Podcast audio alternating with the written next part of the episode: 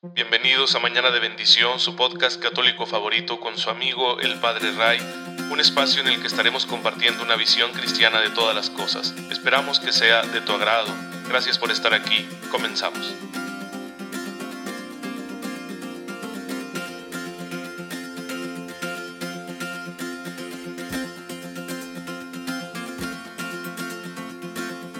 Buenos días, bienvenidos a Mañana de Bendición, su podcast católico favorito. Espero en Dios que se encuentren muy, pero muy bien, gozando de cada cosa buena que el Señor quiere darnos porque nos ama, de su gracia que siempre está presente en nuestras vidas y a través de la cual Él nos ayuda para que podamos vivir cristianamente, para que podamos hacerlo todo a la manera de Jesucristo nuestro Señor, es decir, santamente.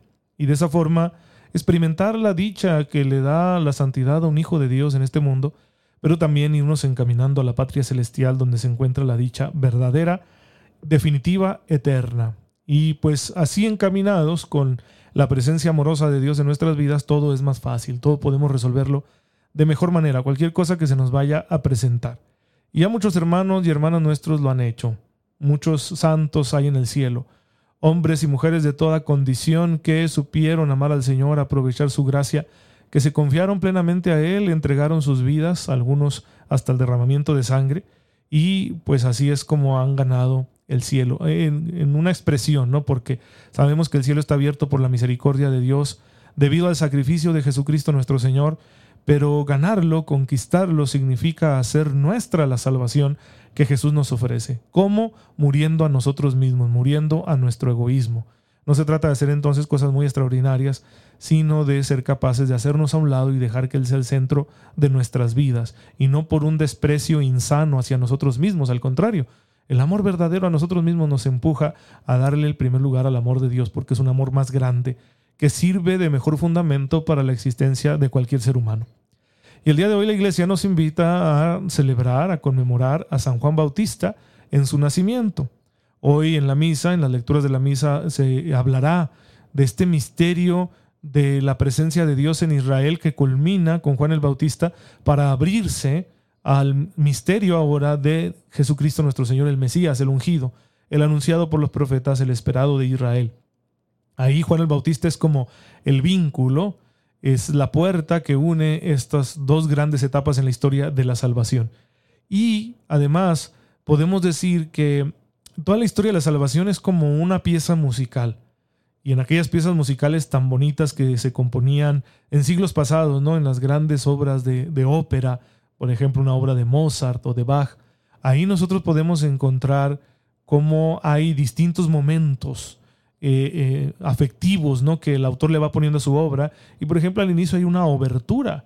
¿Sí? Es, es algo que abre y que anuncia lo que va a venir después que será la parte principal. Bueno, la obertura fue el Antiguo Testamento, toda la tradición de Israel, todo lo que vivieron los israelitas con el Señor, desde que los formó como pueblo, que los sacó de Egipto, les dio su propia tierra, los convirtió en un reino y todo el, bagaje religioso que fueron formando ah, mientras iban conociendo al Señor, ¿no? El culto en el templo, la ley de Moisés, los sacrificios, etcétera.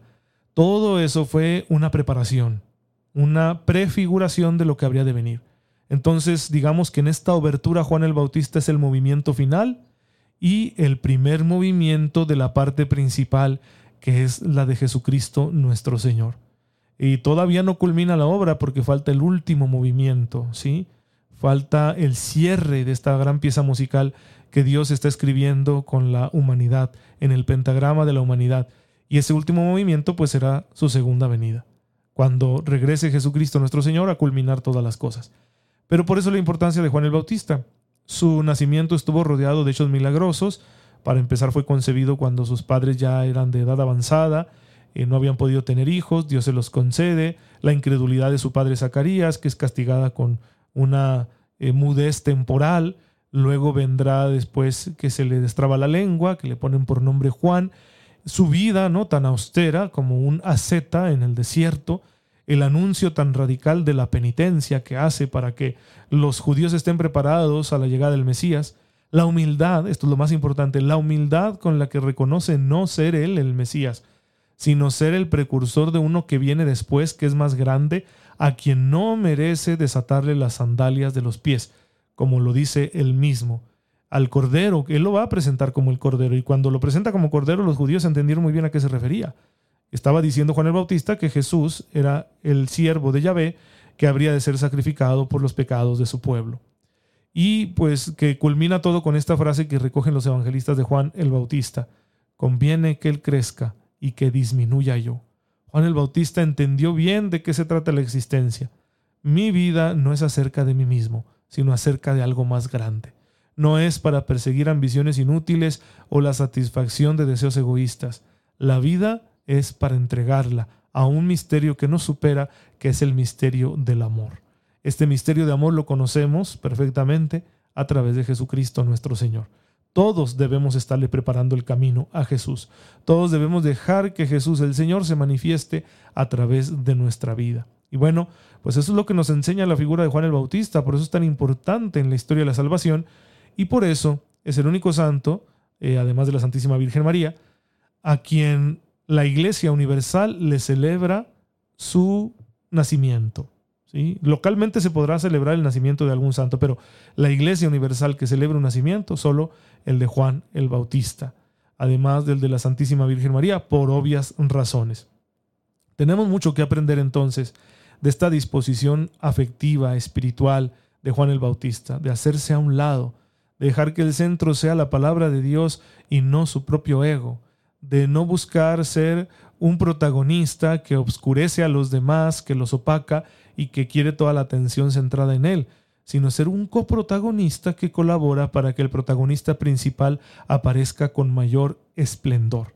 Me parece que así podríamos nosotros sintetizar esta disposición espiritual de Juan el Bautista. Bueno, pues al presentarnos a Juan el Bautista, la iglesia nos está pidiendo que lo imitemos, que busquemos que nuestra disposición espiritual sea como la suya, que la actitud que yo tenga para vivir mi vida como hijo de Dios, como cristiano, sea así, no buscando engrandecerme a mí mismo, no creyéndome autosuficiente, no centrándome en mis propias cosas, sino prestando atención al misterio más grande del que se me ha hecho partícipe, que es el misterio de la salvación en Cristo Jesús. Somos colaboradores del misterio de la salvación, ¿sí? En un sentido, eh, vamos a decirlo así, muy amplio, somos corredentores. En un sentido estricto, el único redentor es Jesucristo nuestro Señor. Pero al asociarnos a sí mismo, porque somos miembros de su cuerpo, somos sus discípulos, somos sus amigos, nos hace corredentores nos hace verdaderos colaboradores en el misterio de la redención. Yo por mí mismo no puedo salvar a nadie, pero colaborando con Cristo puedo servir de puente para que otros se encuentren con el Salvador y sean a sí mismos salvados por Él. Pues eh, muchachos, hay que buscar siempre la forma de imitar las virtudes de los santos, especialmente en sus disposiciones espirituales, porque de ello depende en gran medida el que tengamos éxito en este combate de la fe y podamos alcanzar un estado de santidad y la gloria de Dios que nos está esperando en el cielo. Ya saben que nadie logra esto sin oración. La vida de oración, el diálogo constante con el Dios que nos ama y nos ha salvado, con el Dios que nos santifica, es indispensable para que nosotros podamos llegar a ser santos. Hay que orar. Juan el Bautista seguro que era un hombre de oración, como buen judío, y por esa conexión tan especial que tenía con Dios, de quien había recibido esta misión de preparar el camino al Mesías. Pues también nosotros tenemos que orar. Tenemos que orar porque sin la oración nuestra vida se pervierte, sin la oración podemos olvidar para qué existimos y empezar de nuevo a perseguir ambiciones inútiles y, perdernos ¿no? En, en la confusión de este mundo buscándonos a nosotros mismos sin encontrarnos nunca, cuando la cosa era muy sencilla, encontrar al Señor, proclamarlo y entonces eso le va a dar sentido a nuestra vida.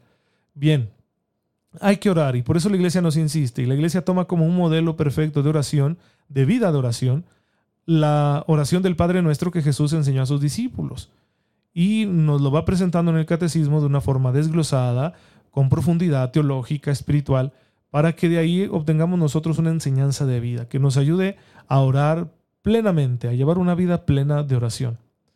Y hemos llegado a esta frase del Padre Nuestro donde dice, perdona nuestras ofensas como también nosotros perdonamos a los que nos ofenden. Y dice el Catecismo en el número 2843 que Así adquieren vida las palabras del Señor sobre el perdón. Este amor que ama hasta el extremo del amor, recuerden Juan 13.1, que los amó hasta el extremo. La parábola del siervo sin entrañas, que la encontramos en Mateo 18, 23, 35, la cual va a culminar con la enseñanza del Señor acerca de la comunión, ¿sí? de estar en comunión unos con otros y con Dios. Y recordar esta frase tan fuerte que ahí está recogida por el evangelista de la boca de Jesucristo nuestro Señor. Si no perdona cada cual a su hermano de corazón, lo mismo hará mi Padre Celestial con ustedes. Si no perdonamos de corazón, entonces no podemos acceder a la misericordia de Dios. Por eso la oración cristiana nos tiene que llevar a perdonar a los enemigos. ¿Quiénes son mis enemigos? Bueno, mucha gente dice, yo no tengo enemigos, qué bueno. No en el sentido de un rival, un némesis, alguien a quien traigo atravesado, que a veces sí, pero enemigo es cualquiera que me ha ofendido. Se vuelve mi enemigo en el sentido en que si me hace algún daño, si me incomoda, si me perturba, si me oprime, si me humilla, si me desprecia, pues en ese momento va a haber una reacción natural en mí que es de enemistad. Por eso decimos, perdí la amistad con tal o cual persona, porque me hizo pues una mala pasada, ¿sí? Me apuñaló por la espalda o fue malo conmigo, bueno, entonces perdí la amistad. Eso es la enemistad, lo contrario de la amistad, y por lo tanto se ha convertido en mi enemigo. En la mayoría de los casos momentáneamente, porque sabemos que estamos llamados al perdón, hasta psicológicamente sabemos que necesitamos perdonar. Sin embargo, hay que insistir aquí que si el perdón es la cumbre de la oración cristiana, es el perdón que Jesucristo nuestro Señor predicó y vivió. El perdón cristiano, ¿sí? no un perdón meramente psicológico, que insisto, puede ser conveniente. Perdonar a los demás por paz mental, por estar uno bien emocionalmente, conviene mucho. Y hay que aprender a hacerlo. Y yo le agradezco a Dios que hoy en día haya tantas personas especialistas que nos pueden ayudar con esos temas. Pero el perdón de Jesús va más allá. Con todo el respeto, ¿verdad?, que merecen los psicólogos, psiquiatras, médicos, especialistas en asuntos humanos, se quedan cortos perdón de Jesús es mucho más liberador, porque se trata de hacerle bien a quien te perdonó, perdón, a quien te ofendió, de hacer bien a quien ha actuado en contra tuya, de hacer bien por amor al otro. El perdón psicológico la mayoría de las veces es por amor a mí mismo, porque yo quiero estar en paz, porque yo no quiero estar perturbado por lo que me hicieron, porque yo necesito mi estabilidad emocional. El perdón cristiano es por amor a los demás, por amor al que me ofendió. Ah, ¿cómo es esto? Bueno, imitando a Jesucristo, que en la cruz, mientras moría cruelmente, todavía llegaban algunos a burlarse de él y él decía, Padre, perdónalos, porque no saben lo que hacen. Los justificaba ante su Padre. Entonces se volvió el gran intercesor de la humanidad, pues tú y yo debemos hacernos intercesores de quienes nos han ofendido del que nos humilla, nos oprime, nos falta el respeto, no nos quiere, nos trata mal, nos hace la guerra, hay que orar por ellos y desearles todo bien para que se salven. Hay que justificarlos ante Dios nuestro Padre, ponernos de rodilla y decir, Señor, esta persona me lastimó mucho, pero no le tomes en cuenta lo que me ha hecho. Y te digo esto porque lo amo. Amo a esa persona que me ha hecho un daño tan grande, ¿sí? No es como tampoco para dar una cachetada con guante blanco y decir, perdona a tus enemigos, no sabes lo, cómo les duele. No, no, no, no, eso sería un pecado de soberbia. No, yo perdono porque quiero. Que alguien me lastimó, me dijo unas cosas muy feas, lo perdono porque lo quiero, porque es hijo de Dios. Dios lo ama, también Cristo murió por él y quién soy yo para juzgarlo, para condenarlo, si yo también le he fallado tanto a mi Señor y él me ha perdonado. Esa es la actitud que debemos vivir. Ustedes pensarán en este momento al escuchar esta enseñanza, qué difícil. Lo es. Es imposible para los hombres, pero no para Dios. Por eso recuerden que todo lo que nos está pidiendo la enseñanza de Jesús y de la iglesia siempre se sostiene en una idea previa, que con la gracia de Dios es posible. Así que si te han lastimado mucho, si alguien ha pisoteado tu dignidad, si ha pasado por encima de tus derechos, si ha violentado tu integridad física, psicológica, sexual, afectiva, económica, si le han hecho mucho daño a alguno de los tuyos, a una persona que tú amas demasiado. No vas a poder evitar sentir odio hacia esas personas, pero no te dejes dominar por él. Acércate cada vez más a la gracia de Dios para que vaya curando tus heridas, para que vaya fortaleciendo tu voluntad, para que vaya purificando tu imaginación, para que vaya encendiendo tu corazón y entonces seas capaz de dar con generosidad este perdón a tus hermanos. Y no es algo extraordinario, es un mandato que Jesús nos dio. Nos ha pedido ser como el Padre Celestial que ama buenos y malos. Nos ha pedido ser como Él, que es manso y humilde de corazón. Entonces, sí que estamos llamados a realizar este alto grado de misericordia con los que nos han ofendido. No es como si quieres, ¿eh? así te sale, no. Es una orden de Dios.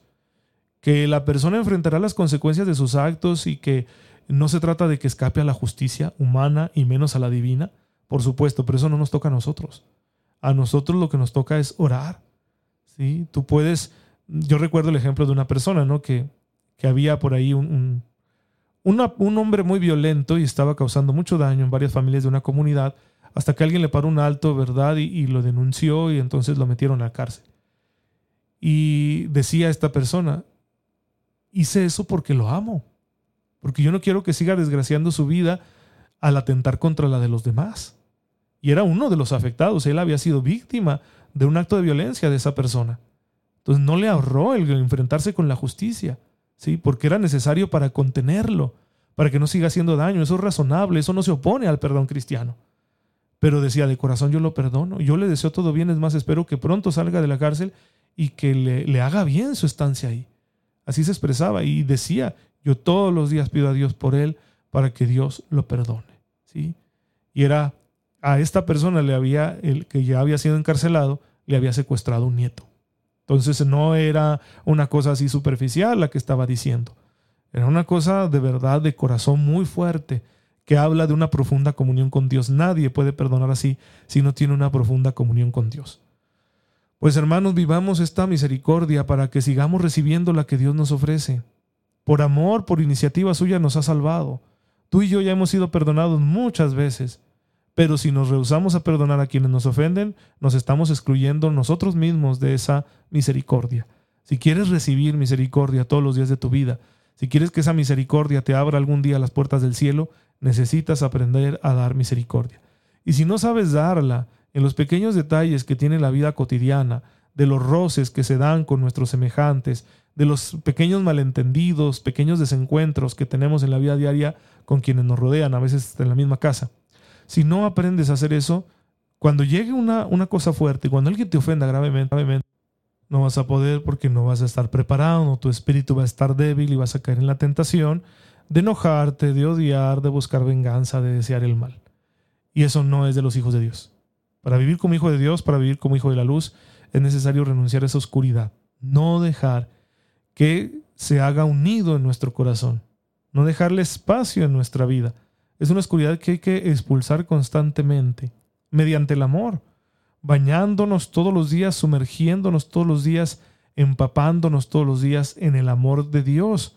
Recuerda, puedes perdonar porque Dios te ama, porque Él va a sanar tus heridas y va a satisfacer tu amor propio que ha sido ofendido. Él está contigo y te ofrece gratuitamente su amor para que tú accedas a Él todos los días y en ese amor pues te restaures en la esperanza, te restaures en la alegría, te restaures en la capacidad de disfrutar la vida.